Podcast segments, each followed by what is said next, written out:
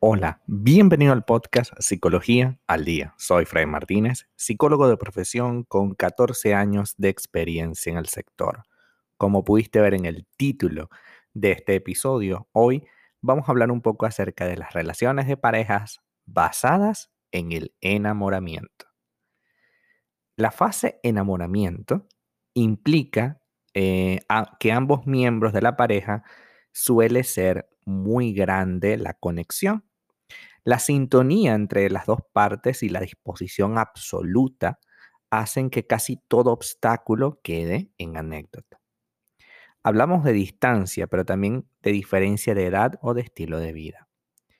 Pasada la fase del enamoramiento, lo más normal en la relación de pareja estable es atravesar algunas crisis en función de las demandas que constituye el ambiente nuevo que van a crear los dos. Por esto y por otras razones es que la fase del, enamoramiento no es el único ingrediente que va a sostener a la relación a largo plazo. Las emociones tienen una duración limitada, es decir, toda emoción, ya sea positiva o negativa, tiene un inicio, un pico máximo, y después tiende a bajar conforme pasa el tiempo. Este tiempo suele ser variable dependiendo de las circunstancias y del origen de la propia emoción. De la mano de toda emoción suele haber reacciones que sean agradables o no. Así, en la fase del enamoramiento, confluye una serie de reacciones que en la mayoría son agradables y suelen aparecer al ver a la persona especial.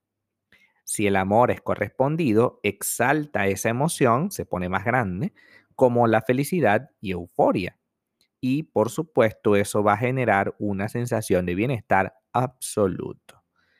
En la fase del enamoramiento, las parejas suelen creer, crear perdón, que ese ambiente eh, idílico em, de que cada uno de los miembros existen eh, como una especie de conexión sublime, absoluta, y en donde no existe nada malo. Dependiendo de la experiencia previa de otras relaciones, puede llegarse a fantasear con las características que tiene la otra persona. Incluso se puede llegar a idealizar lo que la otra persona puede llegar a ser en el futuro. La fase del enamoramiento da, una energía extra al amor dos personas que se quieren porque están encantadas una de la otra y que están compartiendo su tiempo es algo maravilloso de observar y de vivir. Para que ambos miembros estén dispuestos a llevar una relación de pareja duradera, debe darse más ingredientes que la intimidad. deben darse más ingredientes como la intimidad y el compromiso. Este último, el compromiso, cobra una especial importancia cuando la relación se va a consolidar en el futuro. Y es allí, con el compromiso, que viene un problema. Difícilmente una relación de pareja puede perdurar si no hay una transición entre la fase del enamoramiento y lo que hablamos hoy, intimidad y compromiso. Como se ha comentado, la intimidad y el compromiso son necesarios de alguna manera para que la relación se consolide en el tiempo. Las emociones, por muy intensas que sean en las primeras semanas, suelen espaciarse y disminuir en intensidad entre los, los siguientes 8 a 30 meses.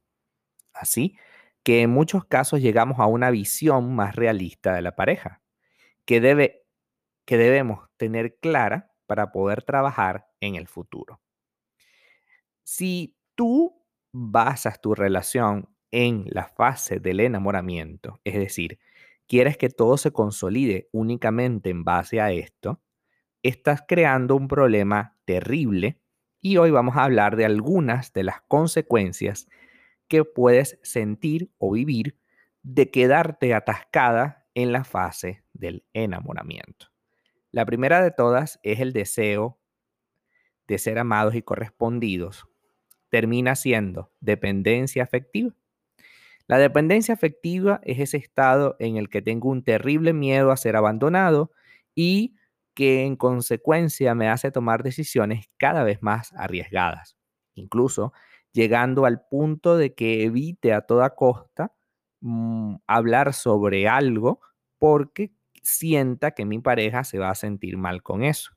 Por tanto, lo evito a toda costa y voy eh, tratando de negociar, no, de dejarme imponer un montón de situaciones sin permitirme negociar. Luego, también ocurre que ya dejamos de tener valores y objetivos comunes. Algo relacionado con la falta de compromiso tiene que ver con, una vez que cesa la fase del enamoramiento, compartir un proyecto u objetivo en común va a mantener el deseo, pero generalmente esta falta de valor va también a generar un problema en los objetivos. Me explico. Em, al principio probablemente hacían muchos viajes, eh, hacían, gastaban mucho dinero en, reuniones, en fiestas, en restaurantes, en comprarse cosas, pero llega un punto, cuando ya el enamoramiento va bajando, que la persona necesita otras cosas. Entonces, por ejemplo, vamos a vivir juntos. Eso significa que vamos a tener que ahorrar. Y ya esas salidas o esas reuniones o, esas, esos viajes que teníamos planificados deberían pasar a segundo plano y lo que pasaría a primerísimo plano es la relación. O sea, vamos a tratar de que esto se dé de manera clara.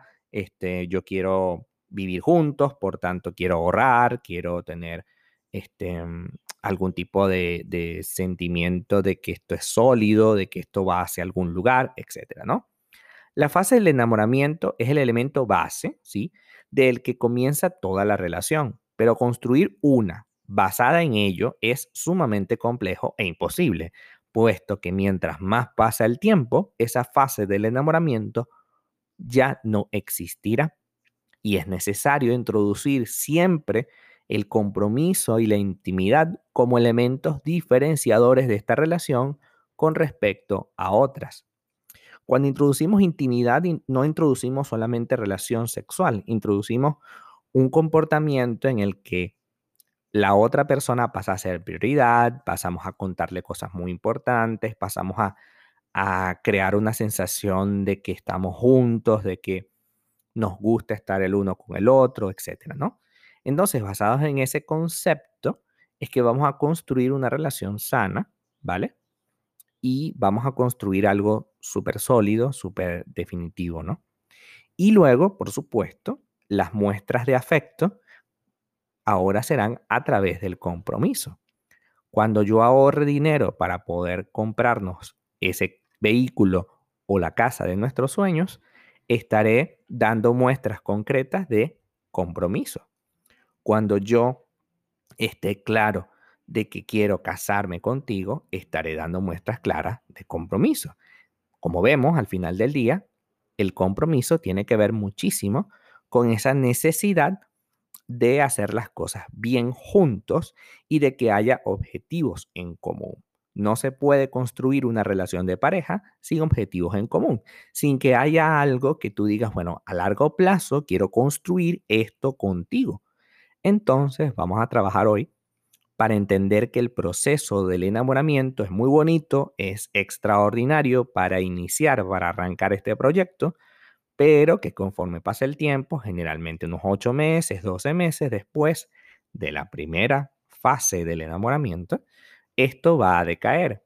Y no quiere decir que la relación muere, quiere decir que el enamoramiento pasa a un segundísimo plano y ponemos en primer plano qué queremos de esta relación, hacia dónde vamos, qué objetivos tenemos, cuál es nuestro compromiso y en definitiva vamos a madurar la relación y vamos a ver si realmente vale la pena, porque en el enamoramiento todo el mundo es feliz, pero cuando estamos en el compromiso y en la relación seria, nos damos cuenta que pues hay que tomar decisiones contundentes y ahí es donde tenemos si realmente esta relación vale o no la pena. Hasta acá nuestro episodio del día de hoy. Muchísimas gracias por quedarte aquí hasta el final. Si deseas saber más sobre mi contenido, www.fraymartinez.com. Para consultas online, www.fraymartinez.com y también sígueme en mi Instagram, arroba fraymartinez20. Muchísimas gracias y hasta el próximo episodio.